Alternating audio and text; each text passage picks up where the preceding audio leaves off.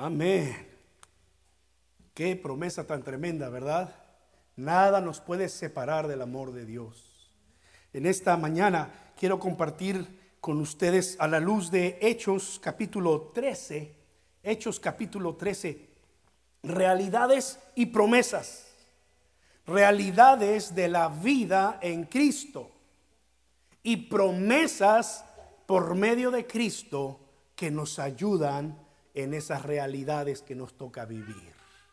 Así que ah, vamos a tener nuestra Biblia allí lista en eh, Hechos capítulo 13 y leeremos eh, algunas porciones un momento más adelante. Si llevamos mucho tiempo caminando con el Señor, sabemos de antemano ya estas realidades porque las hemos experimentado. Pero si hay personas que, que llevan poco tiempo caminando de la mano del Señor, estoy seguro que, que muy pronto se encontraron o se encontrarán con estas realidades.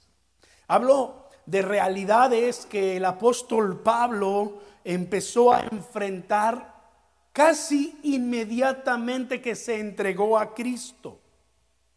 Solamente para que tengamos este dato eh, eh, en la mente, el libro de los Hechos tiene 28 capítulos. Y los primeros 12 capítulos son prácticamente dedicados al ministerio de la iglesia a través del apóstol Pedro, como el Espíritu Santo, que es el, el personaje central de todo el libro de los Hechos, usa a los apóstoles en especial a Pedro. Vamos a ver a Pedro muchas veces y ya hablamos de Pedro y hablamos de, varias de sus experiencias.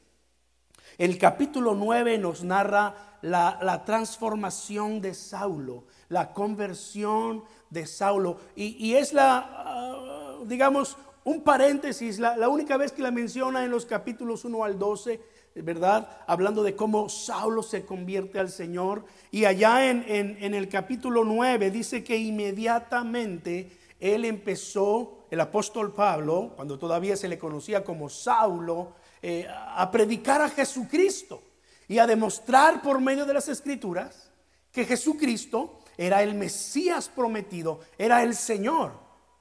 Pero la escritura nos dice que los judíos se confundían no le entendían del todo al apóstol Pablo. Es más, estaban confundidos también porque eh, semanas atrás los había estado buscando, persiguiéndolos, y ahora resulta con que está predicando de Cristo, ¿verdad? Y, dice la escritura allá en Hechos 9 que eh, eh, los judíos lo quisieron cazar para quitarle la vida. Los hermanos de Damasco tuvieron que descolgarlo por el muro, por una de las, de las ventanas del muro que daban hacia afuera de la ciudad, lo descolgaron y Pablo, Saulo en ese tiempo tuvo que huir y se fue a Jerusalén y trataba de juntarse con los apóstoles, pero los apóstoles le tenían miedo y no se atrevían. Y aún allí los judíos, cuando vieron a este Saulo transformado, lo persiguieron y le quisieron quitar la vida, por lo que los apóstoles finalmente cuando se reunieron con él le dijeron, hermano Saulo, tienes que irte de aquí porque corres peligro. Y lo mandaron a Tarso, a su ciudad natal. De allá lo rescató Bernabé. En el, eh, en el capítulo 13 del libro de los Hechos vemos que Bernabé fue a Antioquía y vio lo que Dios había estado haciendo. Entonces fue por Saulo que estaba en Tarso y lo trajo a Antioquía. Y dice la escritura que allí se quedaron por mucho tiempo ministrando al Señor, sirviendo al Señor y predicando la palabra. Estando allí fue que Dios llamó a Saulo y a Bernabé para ir a predicar a las naciones y cumplir aquella parte de la escritura en Hechos 1 que decía hasta lo último de la tierra. Entonces, después de ese breve paréntesis en el capítulo 9, el apóstol Pablo todavía se llamaba Saulo en el capítulo 13. Pero lo que vamos a ver a partir de este capítulo 13 en algún momento es que eh, Lucas, quien escribe el libro de los Hechos, ya no lo llama Saulo, sino llega un momento en el que le cambia el nombre y lo empieza a llamar Pablo. Pablo. Y aquí en el capítulo 13 vemos entonces el cambio del nombre de Saulo a Pablo. Lo que estaba ocurriendo es que Saulo era un nombre eh, judío y este apóstol había sido llamado para predicarle a los gentiles.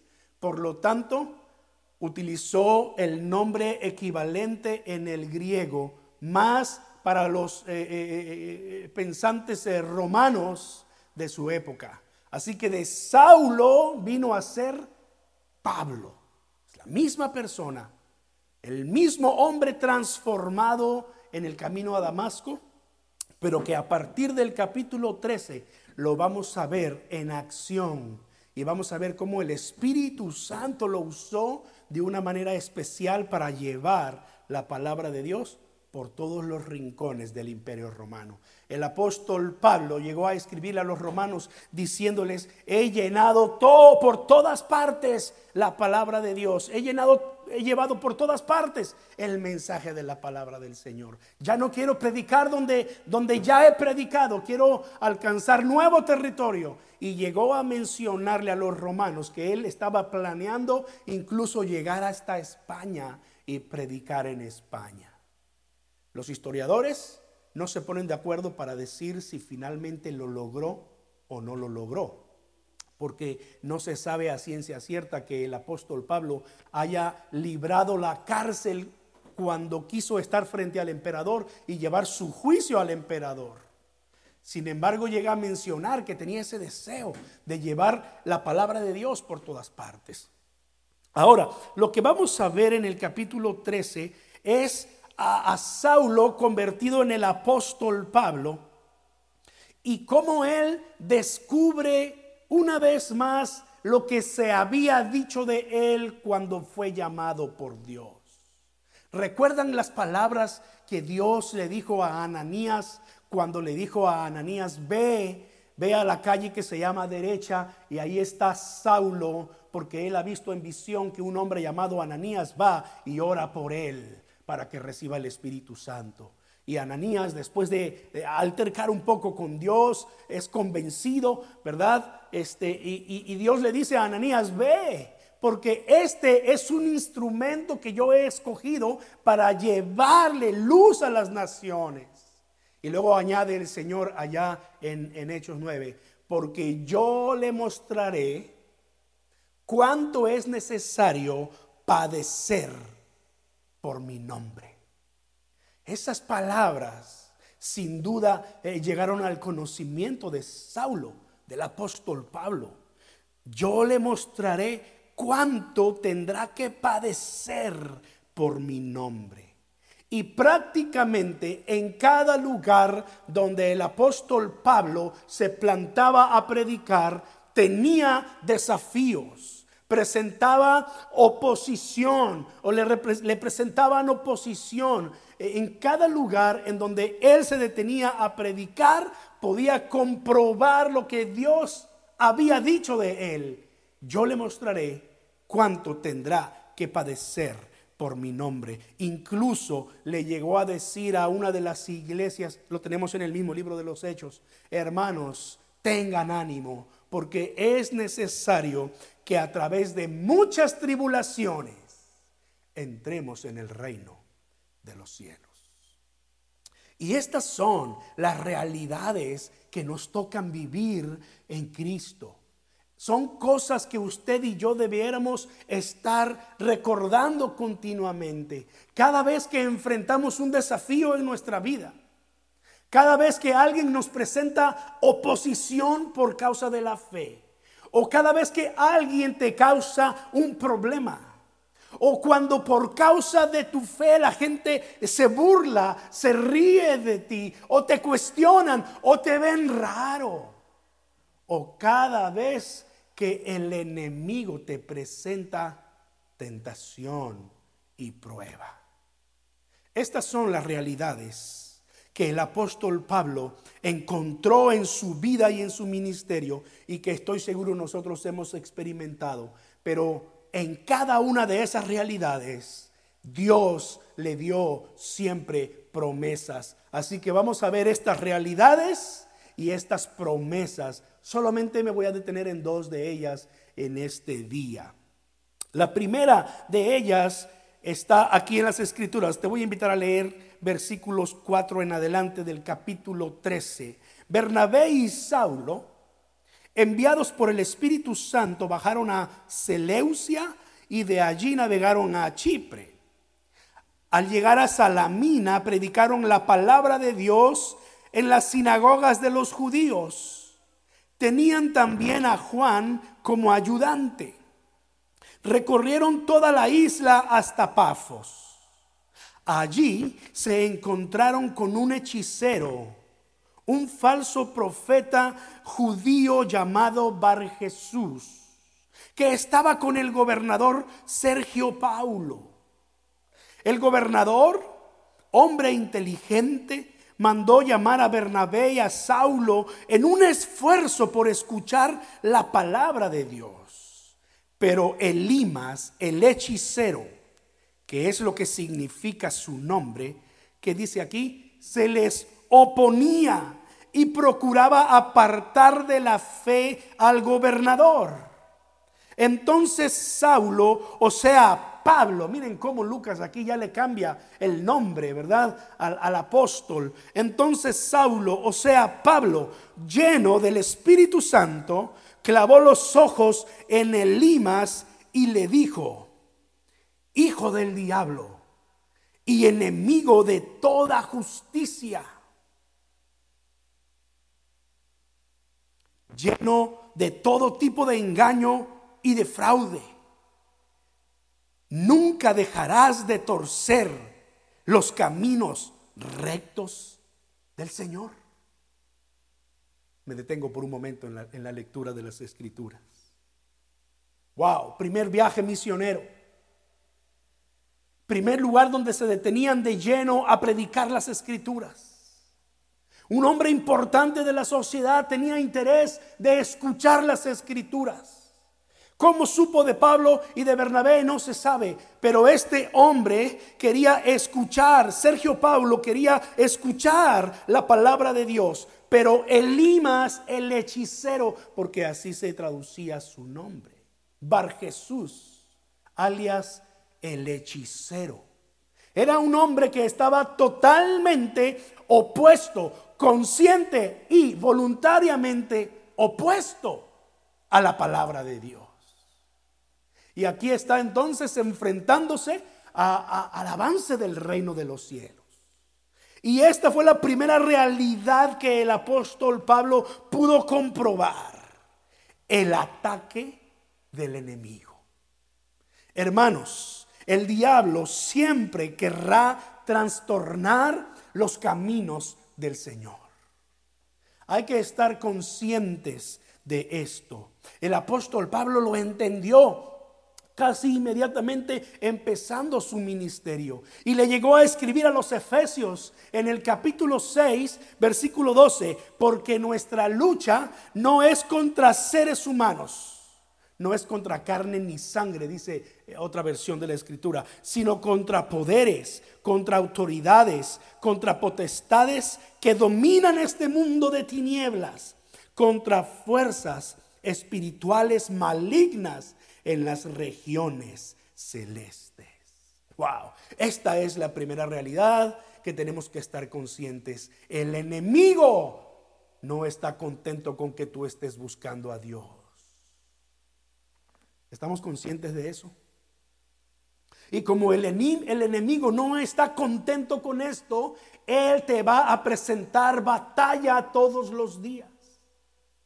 El apóstol Pablo lo entendió y le dijo a la iglesia, pónganse toda la armadura de Dios para que puedan resistir en el día malo. Y cuando el apóstol Pablo decía esto, se estaba refiriendo precisamente a estos ataques frontales del enemigo. El enemigo es especialista en lanzar sus dardos de fuego contra nosotros. Por eso la escritura en Efesios 6 nos dice, pónganse toda la armadura y, tomen el escudo de la fe con que puedan detener los dardos de fuego del maligno. Porque sabes que el enemigo lo primero que hace es poner duda en tu mente y en tu corazón. No, Dios no te ha perdonado. ¿Cómo crees que Dios te va a perdonar? Tú has sido tan malo. Mira cómo eres. Eres falso, eres hipócrita. ¿Cuántas cosas el enemigo no eh, deposita en nuestra mente? Que tú y yo tenemos que estar conscientes que la primera realidad que enfrentamos en nuestro caminar con Dios es que Él nos va a presentar estorbo para que nosotros no crezcamos en nuestra fe, para que nosotros incluso abandonemos la fe y nos volvamos atrás.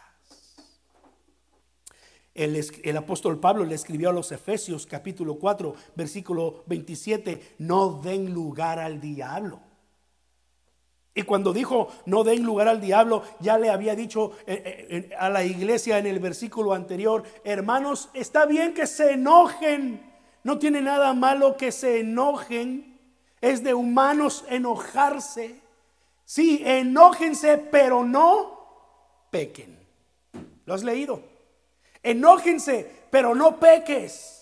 No dejes que el sol se ponga sobre tu enojo. Y como quiera que sea que tú interpretes esta escritura, ya sea que si se refiere a la intensidad de tu enojo o a no dejar pasar o no dejar terminar el día sin que tú resuelvas cualquier problema que tengas de enojo, Dice la escritura añadiendo al texto, no, no, no des lugar al diablo. ¿Por qué? Porque el enemigo se va a aprovechar de cualquier circunstancia en tu vida para presentarte oposición, para ponerte el pie y que tú te tropieces.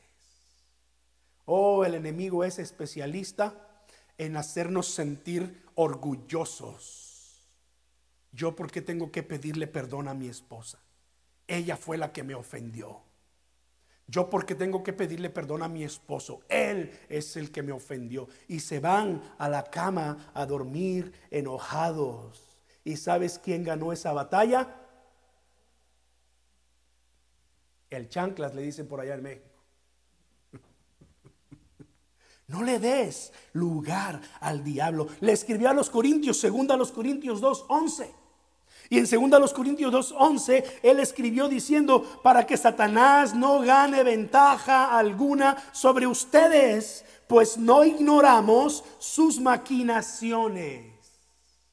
El apóstol Pablo sabía cómo el enemigo operaba. Ya había descubierto cómo el enemigo le gusta meter duda, cómo el enemigo le gusta meter en pleito a la familia, a los hermanos en la iglesia. Ya había descubierto esto. Y Pablo le está diciendo a la iglesia en esa segunda carta eh, a la iglesia de Corinto, hermanos, si ustedes perdonan a los agresores, yo también los perdono, porque no quiero que Satanás gane ventaja alguna sobre ustedes en esta situación, porque no ignoro sus maquinaciones. En cosas tan sencillas como las relaciones personales, en cosas tan sencillas como la familia. Por eso la escritura nos va a animar una y otra vez a dar lugar al amor, a la comprensión, al perdón, a la tolerancia. Por eso la Biblia nos va a insistir que nosotros los padres debemos volver nuestros corazones hacia nuestros hijos. Y va a animar a los hijos a hacer lo mismo hacia sus padres. Porque el enemigo quiere tomar ventaja de estas situaciones. Por eso, hermanos, nosotros no debemos dejar de orar por nuestros hijos. Porque el enemigo va a tomar cualquier eh, circunstancia y se va a querer aprovechar de ella, ya sea un problema en el hogar o ya sea alguna circunstancia en la escuela. Incluso tú sabes que a veces hay enseñanzas en las escuelas de las cuales tenemos que proteger a nuestros hijos. No dejes de orar por tus hijos y por tu familia. Porque el enemigo no duerme. Ahora, este, este ha sido Pablo, pero Pedro, Pedro también eh, eh, aprendió estas lecciones. y en primera de Pedro capítulo 5, hacia el final del capítulo, él dijo que el diablo, como un león rugiente, anda buscando alrededor a quien devorar, ¿verdad? Que si le abrimos un pedacito a la ventana, tenlo por seguro, por allí se puede colar. Primera realidad. El enemigo nos va a presentar oposición a la fe. Segundo a los Corintios 11, 14, dice el apóstol Pablo, el mismo Satanás se viste como ángel de luz. El mismo Satanás se viste como ángel de luz. Segunda Tesalonicenses 2.9 dice que el anticristo vendrá de Satanás con gran poder y señales y prodigios mentirosos. No solamente nos va a presentar oposición en las relaciones personales, en las relaciones familiares, no solamente te va a presentar oposición en las tentaciones continuamente en tu vida, pero también el anticristo vendrá de Satanás con gran poder y señales y prodigios mentirosos. Jesucristo dijo incluso que, que éste saldría dentro de la iglesia porque engañaría de ser posible a los escogidos. Tú y yo debemos tener nuestros ojos espirituales bien abiertos y nuestra fe plantada en las escrituras para no ser engañados. Hay muchos hombres en este tiempo dentro de las iglesias predicando hmm, que se han vestido como ángeles de luz y están engañando a muchos creyentes. Elimas era judío, pero falso profeta, dice el versículo 6 aquí en el libro de los Hechos un falso profeta, es decir, que era un hombre que se hacía pasar por un profeta verdadero, por un profeta judío, por un profeta de Dios. Oh, wow. Cristo nos advirtió de ellos, pero también nos dijo Jesucristo, pero vean sus frutos. Por sus frutos los van a conocer. Es decir, mira cómo vive Mira cómo es su familia. Mira cuáles son sus valores. Mira a qué le da prioridad. Y entonces podrás tener un mejor entendimiento acerca de quién viene de Dios y quién no. Porque el enemigo no duerme. Estamos rodeados de tentación. Hace algunos domingos hablábamos de, esta eh, triste realidad, de que tenemos ya en la palma de nuestra mano una puerta al mismo infierno, si así lo quisiéramos tener. Y estoy hablando de nuestros teléfonos inteligentes, ¿no es cierto? Ya no tienes que, ya no tienes que ir hasta la tienda allá de revistas como era en el pasado. Ahora en la intimidad de tu recámara, nadie te ve, solo Dios. Y allí tú puedes si quieres. El enemigo te va a presentar tentación. Pero aquí están las promesas de Dios cuando nosotros tenemos que enfrentar al enemigo, hermanos. Primera a los Corintios capítulo 10, versículo 13. Primera a los Corintios capítulo 10, versículo 13. Nos dice la escritura, ustedes no han sufrido ninguna tentación que no sea común al género humano. Pero Dios es fiel. Si le gusta subrayar su Biblia, póngale una nota allí, ¿verdad? Dios es fiel y no permitirá que ustedes sean tentados como más allá de lo que puedan soportar, de lo que puedan aguantar. Más bien, cuando llegue la tentación, Él les dará también una salida a fin de que puedan resistir. Promesa de Dios para nosotros, hermanos. ¿Cuántos la creen? Amén. Afiánzate en ella. Su palabra dice que Dios es fiel fiel para estar contigo, no te va a dejar, pero también dice que no permitirá que nosotros seamos tentados más allá de lo que podemos aguantar. Dios sabe cuál es el, el punto de flexión nuestro. Dios sabe hasta dónde aguantamos al estirarnos ¿verdad? Y dice su palabra que Él no nos dejará ser tentados más allá de lo que podamos soportar. Y que juntamente con la tentación nos dará la salida para que podamos soportar hasta el final. Oh, si yo creo en esto, yo creo esta verdad, voy a ver la victoria. La batalla es del Señor. Amén. Romanos capítulo 16. Me gusta esta promesa. Romanos capítulo 16, unas páginas más atrás de donde estamos. Romanos capítulo 16, hacia el versículo 20. Eh, Pablo está escribiendo un saludo a los hermanos. Les está escribiendo estas palabras para animarlos, para que puedan crecer en su fe y para que eh, se den cuenta de que en la realidad del diablo presentando oposición contra nosotros es una realidad difícil, pero el Señor nos ha dado promesas y dice esta promesa, muy pronto el Dios de paz aplastará a Satanás bajo los pies de ustedes. Amén. Muy pronto el Señor aplastará a Satanás bajo los pies de ustedes.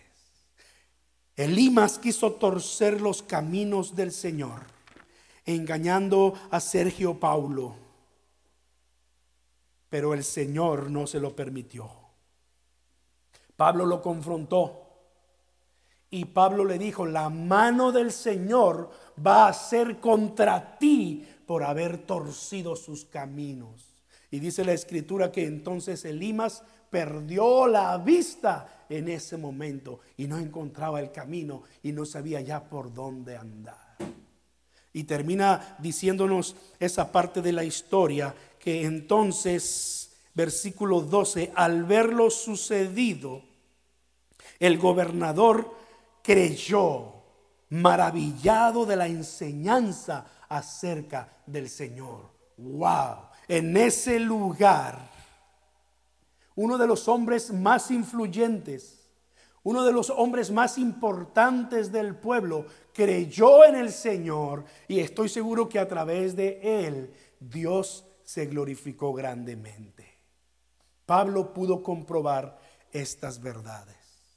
Y en esa batalla el Señor permitió ver a Pablo como el enemigo era aplastado por los pies de estos creyentes en el Señor.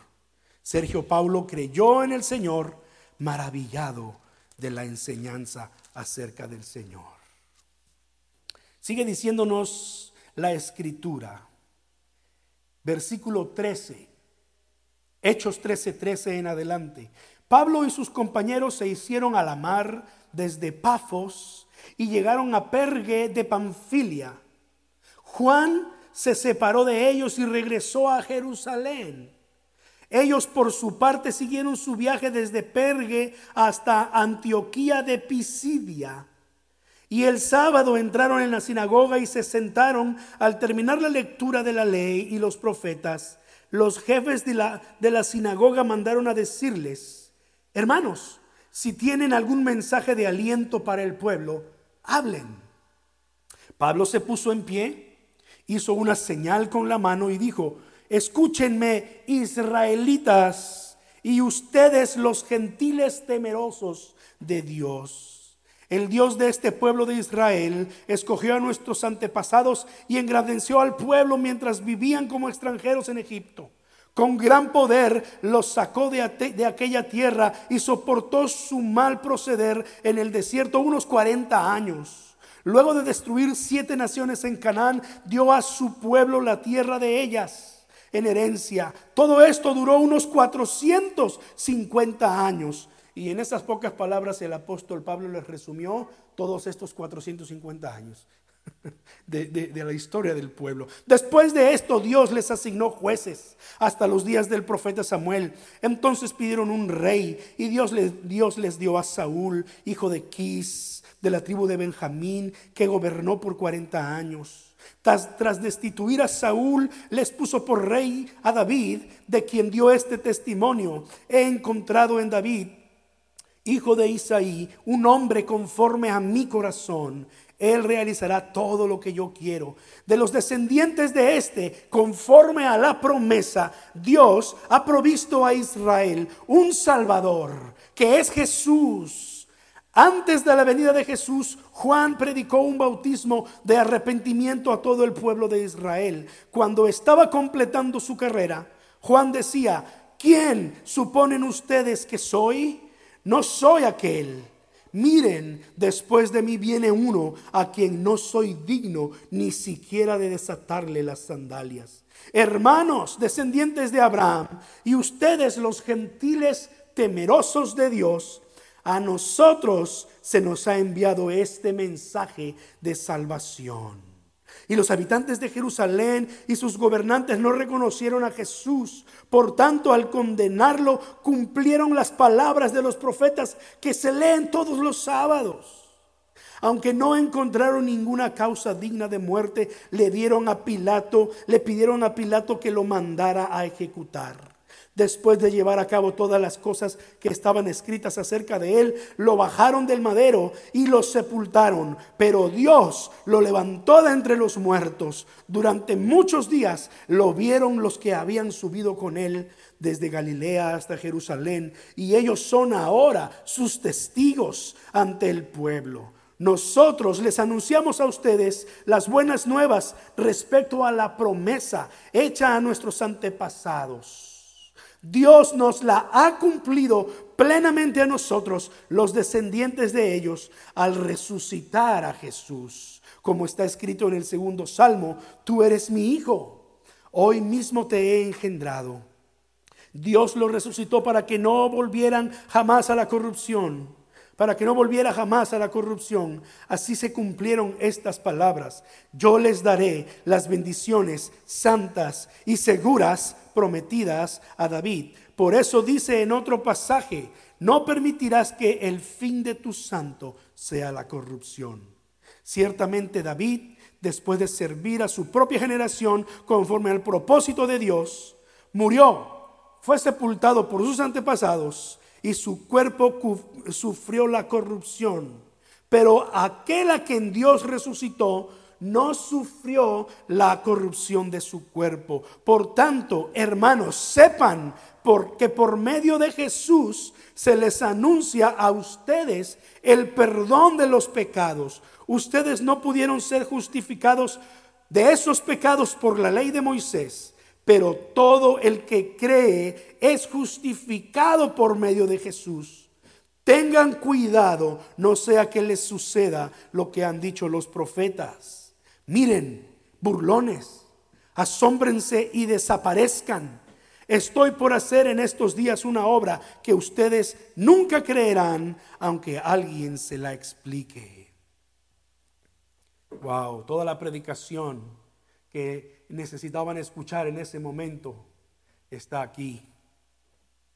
Al salir ellos de la sinagoga, los invitaron a que el siguiente sábado les hablaran más de estas cosas.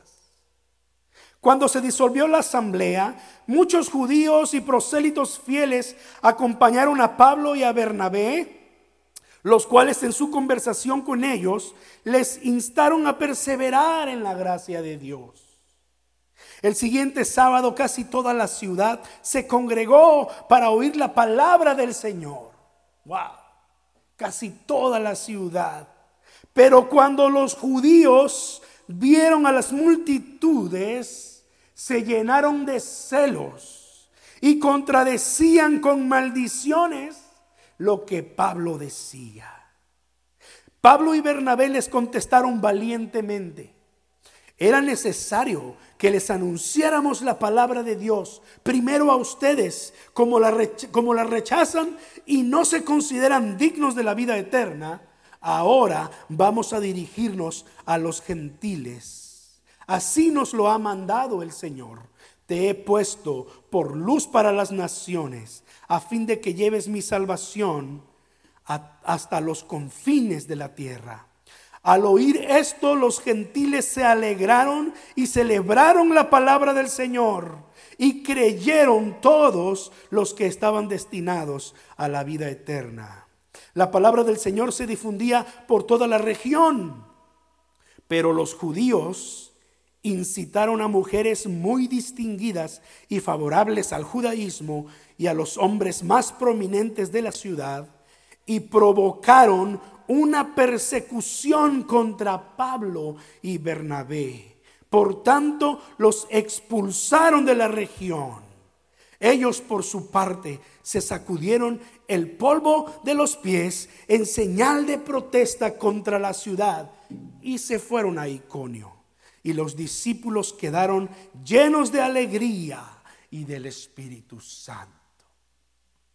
Hermanos, el reino de los cielos va a avanzar aún en medio de la oposición que el enemigo pueda presentar. No sin lucha, no sin pruebas, no sin persecución, no sin tribulaciones.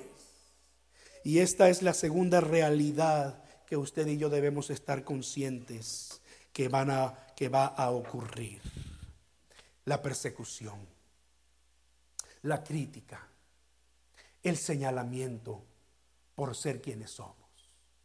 Si bien hablamos de que el enemigo presenta oposición, nos referimos específicamente a los ataques del enemigo, directamente a nuestra fe o a nuestra integridad o, a nuestra santidad. Pero cuando hablamos de la persecución, estamos hablando de la realidad de que este mundo va a presentar oposición al avance del reino de los cielos. En este caso, la persecución vino directamente de los judíos.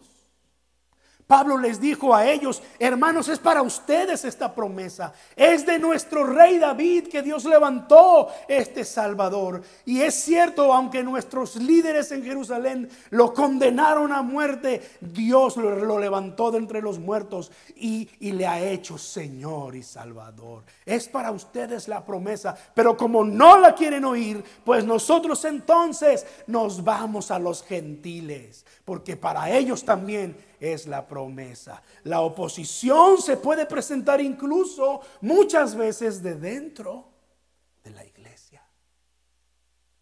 Y la oposición y las tribulaciones y la persecución en muchas ocasiones hacen tambalear la fe de muchos. La primera persecución contra Pablo, como lo decíamos, fue en el capítulo 9 cuando recién entregado a Cristo quería predicar y, los mismos judíos resolvieron quitarle la vida. Tuvo que salir huyendo. Ahora en este primer viaje a las naciones se vuelve a encontrar con persecución. En el siguiente capítulo lo apedrearon y lo dejaron por muerto. Capítulo 14, versículo 19. Dice la escritura en el mismo texto que, después de que lo dejaron allí por muerto, la gente se fue y, los hermanos llegaron a verlo. Bernabé llegó a verlo y otros hermanos. Dice la escritura que Pablo se levantó y, y se regresó a la ciudad. Y sabes que cuando dice eso nos está dando a entender que en una especie de milagro, aunque Pablo había sido apedreado hasta morir, pudo levantarse en su propio pie y meterse en la ciudad. Y Dios empezó a mostrar las promesas que tenía para él aún en medio de la persecución. Años después, Hechos 16, encarcelado en Filipos, dice la escritura que fue azotado, preso en la cárcel de más adentro en el capítulo 17, perseguido también en Tesalónica, y luego esos revoltosos de Tesalónica fueron a verlo a Berea y también allá lo persiguieron. Luego en el capítulo 19 dice que se armó un alboroto que la gente quería quitarle la vida al apóstol Pablo. Y ya en esos, eh, en esos últimos capítulos no estamos hablando precisamente de una persecución por parte de los judíos, sino de todo mundo, judíos y gentiles unos romanos por allí ofendidos de que eh, Pablo estaba predicando en contra de sus dioses. Mira cómo lo escribió en segunda a los Corintios, capítulo 11. Segunda a los Corintios, capítulo 11. Tú puedes leer desde el versículo 16 hasta el final. Voy a leer versículos 23 al 27. Dice la escritura allí, son servidores de Cristo. Qué locura, yo lo soy más que ellos. He trabajado más arduamente. He sido encarcelado más veces. He recibido los azotes más severos. He estado en peligro de muerte repetidas veces. Cinco veces recibí de los judíos los 39 azotes o 40 azotes menos uno, como se, como se decía antes. Tres veces me golpearon con varas, una vez me apedrearon, tres veces naufragué y pasé un día y una noche como un náufrago en alta mar. Mi vida ha sido un continuo ir y venir de un sitio a otro en peligros de ríos, peligros de bandidos, peligros de parte de mis compatriotas, peligros a mano de los gentiles, peligros en la ciudad, peligros en el campo, peligros en el mar y peligros de parte de falsos hermanos. He pasado muchos trabajos y fatigas y muchas veces me he quedado sin dormir. He sufrido hambre y sed y muchas veces me he quedado en ayunas. He sufrido frío y desnudez. Cuando yo leía esto, no podía hacer menos que compararlo con nuestra vida de comodidad que tenemos en esta parte del mundo. Hay países que sufren verdadera persecución por su fe. Cristianos en China, cristianos en países musulmanes, cristianos incluso que dejan la religión tradicional en nuestros países como el sur de México o Guatemala o algunos otros lugares, no solamente son señalados, pero son perseguidos. Son apedreados, destruyen sus casas, queman sus casas porque han dejado la religión tradicional y se han entregado de corazón a Jesucristo.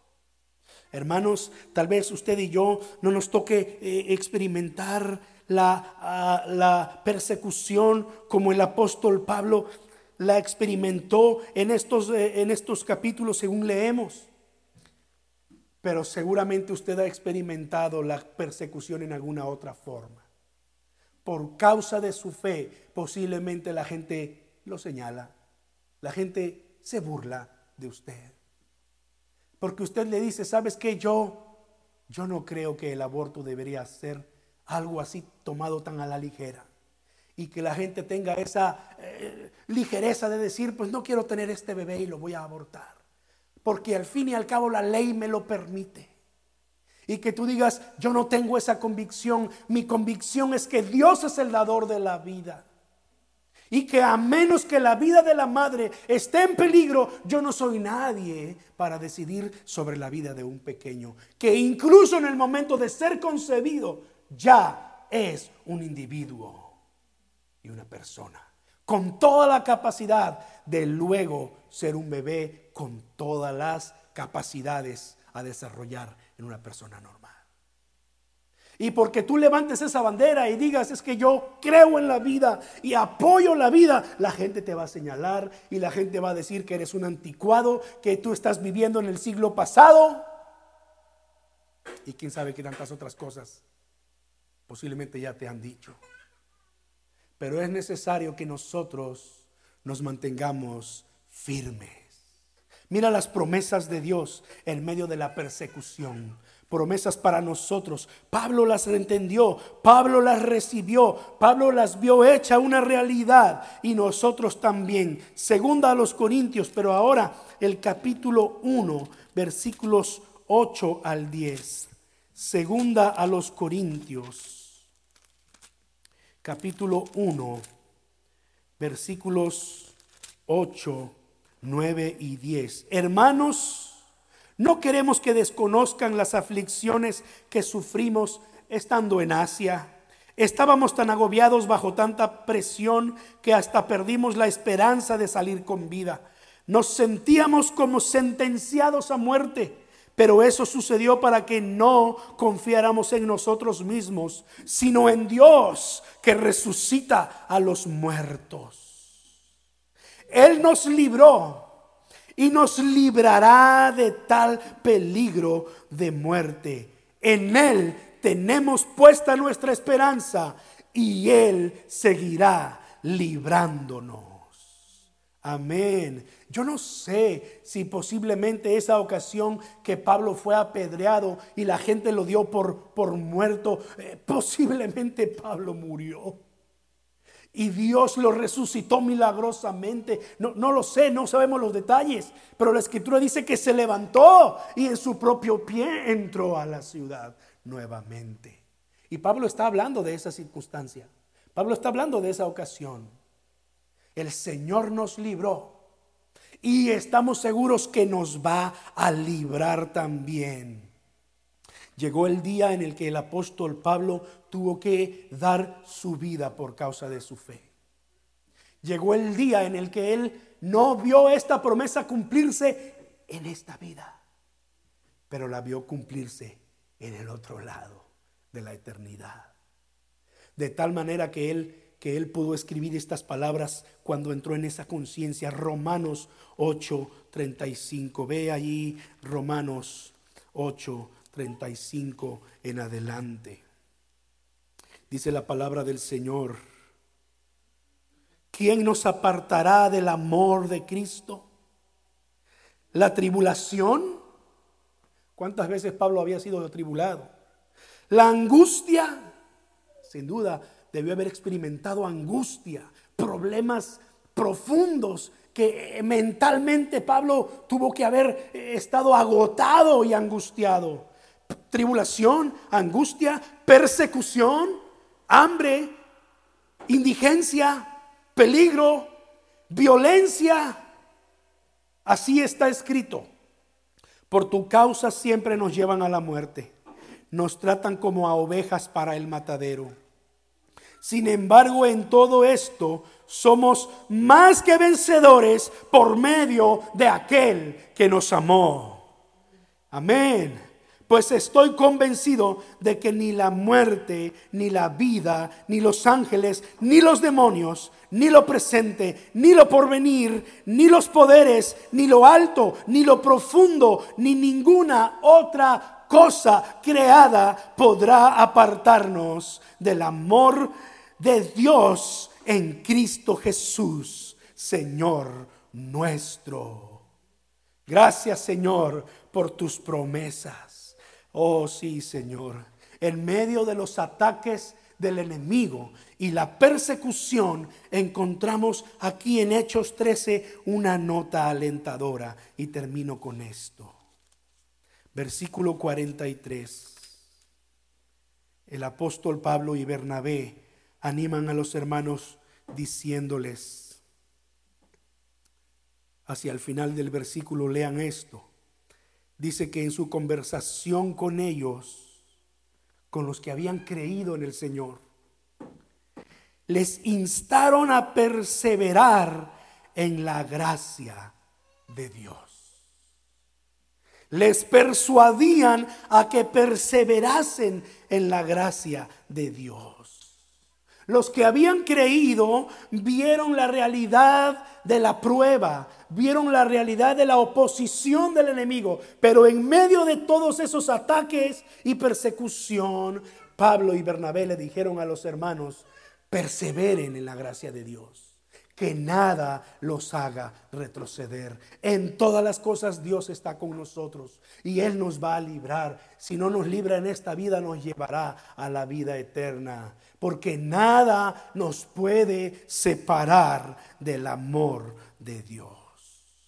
Así que hermanos, cuando nosotros estemos en medio de las realidades de esta vida, ya sea ataques del enemigo o persecución, o tribulación o desánimo o cualquier problema, recuerda estas dos cosas. Número uno, hay promesas de Dios para ti. Créelas, afírmate en ellas, confiésalas y decláralas como parte de tu oración. Que el Señor no te dejará ser tentado más de lo que tú puedes resistir. Que juntamente con la tentación te dará la salida para que tú puedas soportar. Porque Él es el que te levanta. Él te ha hecho más que vencedor. Amén. Y número dos, persevera en la gracia de Dios. Persevera buscando al Señor. No te desanimes. No des marcha atrás. Recuerda lo que compartíamos hace unos domingos. No somos de los que retroceden para perdición. Somos de los que perseveran, de los que van hacia adelante. Amén. Dice la escritura que cuando los gentiles oyeron que la salvación y las promesas de la escritura eran para ellos también, se regocijaban y glorificaban a Dios. ¿Por qué no hacemos lo mismo nosotros en esta mañana para terminar? Póngase pie conmigo si quiere por un momento. Al fin ya vamos a salir. Oh mi Dios, oramos delante de ti, mi Dios. Padre Celestial, te pedimos en el nombre de Jesús que tu palabra pueda encontrar eh, tierra fértil en nuestro corazón, Señor. Que tu palabra, Señor, nos anime y nos fortalezca y nos ayude a perseverar. Oh Señor, oro por tu iglesia. Oro para que tú, eh, Señor, eh, inyectes, Señor, fortaleza, Señor, y, un nuevo eh, despertar, y, Señor, un viento fresco en sus vidas, un fuego nuevo en sus vidas, en medio de cualquier circunstancia que estén pasando, mi Dios. Para nuestros hermanos que nos ven allí en el internet, Señor, bendice sus vidas. Señor, dales la firmeza de tu palabra, que perseveren en ti, Señor, que recuerden que hay promesas en medio de los ataques del enemigo y en medio de la oposición de este mundo. Oh Señor, te alabamos y te bendecimos. Gracias Señor por este tiempo que nos has concedido. Señor, este es un breve tiempo que lo, lo pasamos juntos como una familia para alabanza de tu nombre. Pero permítenos durante la semana, cuando estamos en casa, Señor, hacer nuestra oración, abrir tu palabra, cantarte nuestras alabanzas. Oh mi Dios, bendice a tu iglesia, mi Padre Celestial, en el bendito nombre de nuestro Señor Jesucristo. Amén y amén.